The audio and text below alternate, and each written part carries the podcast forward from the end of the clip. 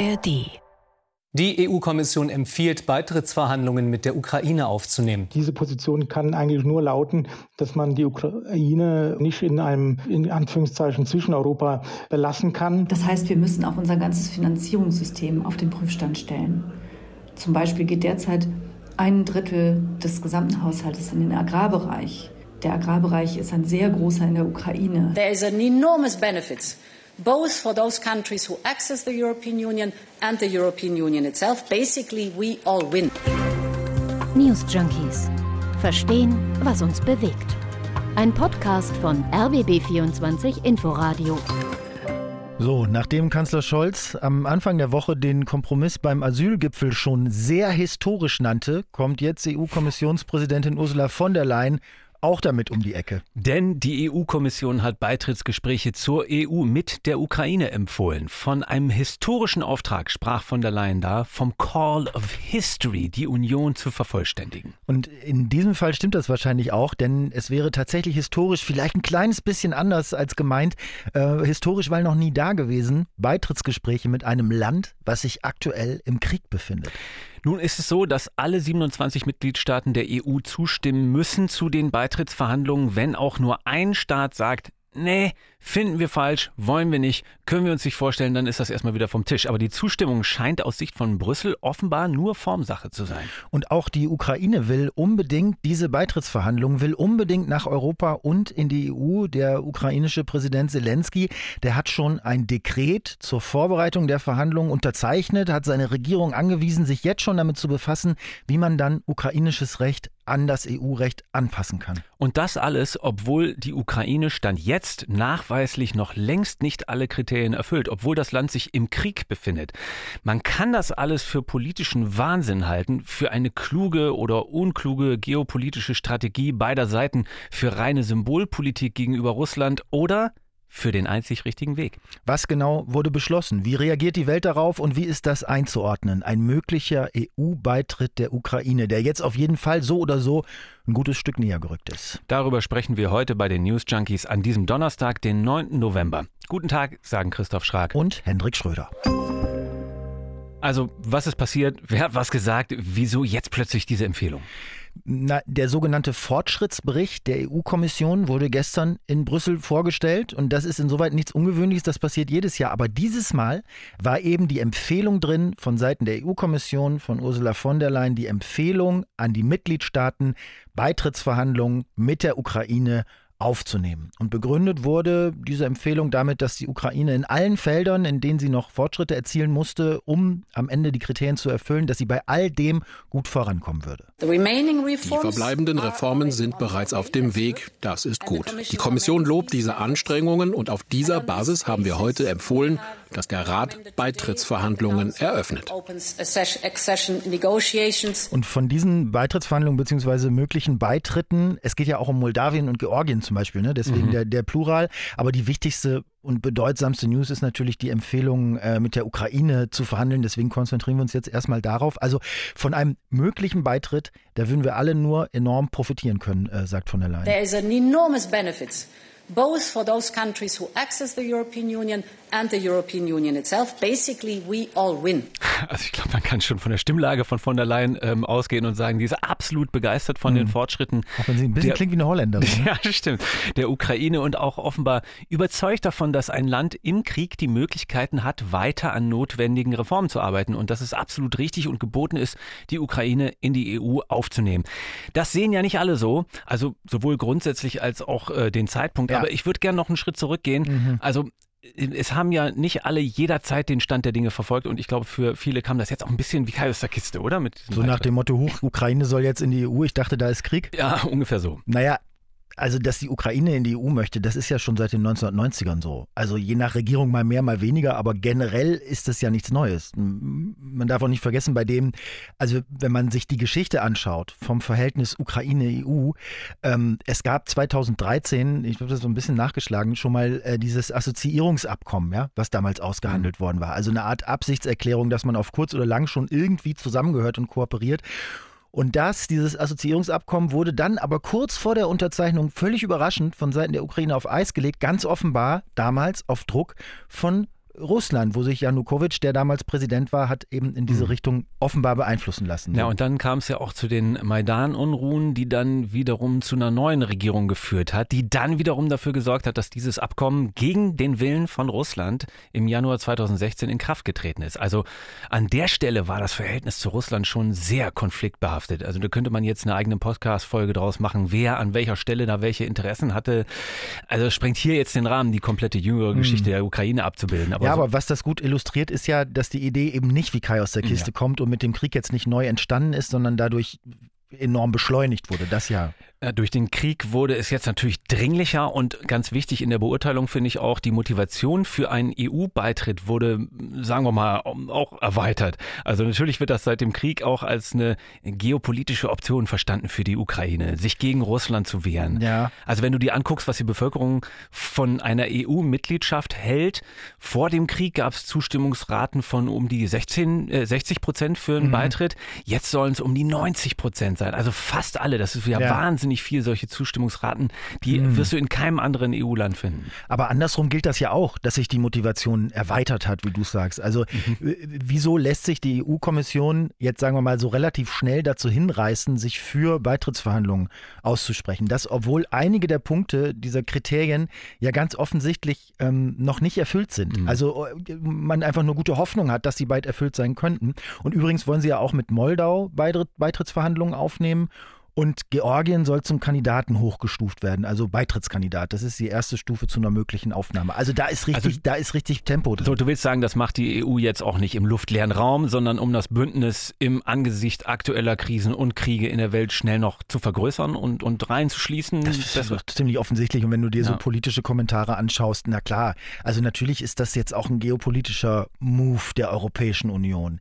Ähm, die Ukraine hatte den, den Antrag auf Beitritt ja erst Anfang des vergangenen Jahres gestellt, ne? Also kurz nachdem es von Russland angegriffen jetzt, ne? wurde, so und dann total schnell den Kandidatenstatus. Also das glaubt ja keiner, dass das nicht auch geopolitisch und natürlich strategisch motiviert ist, auf beiden Seiten da die Ukraine jetzt möglichst schnell ja in mehr europäische Institutionen einzubeziehen. Also das soll jetzt gar keine Bewertung sein, ob das gut oder schlecht oder richtig oder falsch ist, aber man kann da, glaube ich, diesen Prozess nicht mit anderen mitgliedswilligen Ländern auf jeden Fall in anderen Zeiten so vergleichen. Das will ich damit sagen. Aber die Auflagen müssen Sie am Ende doch erfüllen. Und da sind sie laut von der Leyen auf einem super Weg auch. Also das muss man auch sagen. Von der Leyen geht davon aus, dass man dieses Jahr noch die Beitrittsverhandlungen starten kann und bis März 2024 die restlichen Sachen erfüllt sein mhm. werden. Sag nochmal, um welche Punkte es geht. Na, äh, allen voran Korruptionsbekämpfung. Äh, vor allem auf höheren politischen Ebenen ist die Korruption in der Ukraine noch ein, ein richtiges Problem offenbar. Ich finde, das vergisst man ja manchmal, weil man, weil man nach der russischen Invasion aus der Ferne zumindest jetzt eher so ein Land erlebt, was funktioniert und ja. was zusammenhält, weißt ja. du, dass die Ukraine also natürlich äh, auch ohne den Krieg und vor dem Krieg schon durchaus Probleme hatte und Korruption da ein großes davon war, dass das ist ja jetzt in den letzten äh, anderthalb Jahren ja. im Hintergrund getreten. Ja, also es geht außerdem darum, Geldwäsche ganz explizit einzudämmen und dafür äh, beziehungsweise dagegen dann auch neue Standards zu etablieren und der Einfluss von Oligarchen soll auch immer noch sehr groß sein und der muss zurückgedrängt werden. Ach so, Oligarchen gibt es auch in der Ukraine. Jetzt muss man sagen, das ist erstmal eine Empfehlung der EU-Kommission. Jetzt müssen die Regierungen der EU-Staaten zustimmen. Einstimmig müssen sie das machen. Es könnte aber sein, dass sie das am 14. und 15. Dezember schon tun. Also, also in Brüssel scheint man da total zuversichtlich, dass alle 27 sagen, jo, machen wir. Ähm, das letzte reguläre Gipfeltreffen in diesem Jahr, 14. und 15. Dezember, da könnte das dann schon, äh, schon eingetütet werden. Und es hieß, es, es, es hieß von von der Leyen, ja, dann werden wir am selben Tag noch ähm, werden wir die ersten Verhandlungsführer nach Kiew schicken und äh, dann geht's los. Aber ich, ganz ehrlich, der erste Gedanke ist doch, wie soll das gehen in, in, mit einem Land mitten im Krieg? Ja, also meine Einschätzung nach allem, was ich heute gelesen habe, wäre, dass man auch davon ausgeht, dass dieser Krieg irgendwann vorbei ist. Weil wenn man jetzt, äh, äh ähm, wenn man jetzt die Prognosen von Politikwissenschaftlern und EU-Experten so liest, also vor 2030 wird das eh nix, im besten mhm. Fall. Weil, das wusste ich vorher nicht, äh, bevor du wirklich Vollmitglied wirst, müssen rund 100.000 Seiten an EU-Gesetzen in nationales Recht des Beitrittslandes überführt werden. 100.000 Seiten Gesetze und das dauert tatsächlich Jahre. Also unabhängig davon, wie lange das noch dauert, äh, jetzt, Stand jetzt, ähm, sind sich viele einig, das soll passieren. Also Polen zum Beispiel jetzt, äh, was die Reaktion angeht, Polen ist Fan von der Idee, so viel ist schon mal klar. Da sind auch, wenn man in die Bevölkerung da mal reinguckt, über 80 Prozent der Bevölkerung dafür und das stabil schon seit längerer Zeit. Ne?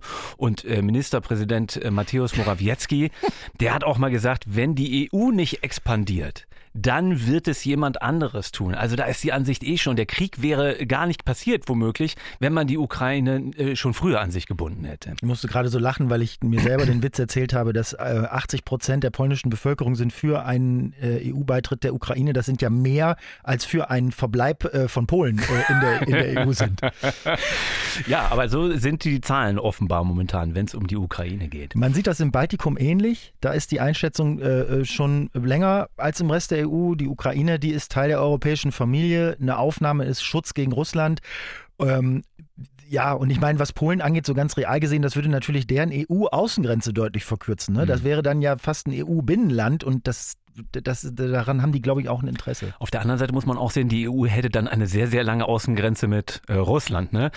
Trotzdem, Spanien hat im Juli auch schon gesagt, als äh, die den EU-Ratspräsidentschaftsvorsitz übernommen haben, der Beitritt ist für sie Priorität. Ja. Die Bremser, die waren ja anfangs eher Deutschland und Frankreich, muss man sagen. Ne? Also Präsident Emmanuel Macron hat gesagt, das ist nicht zu machen in nur ein paar Jahren, das kann Jahrzehnte dauern, so ein Beitritt, Scholz auch.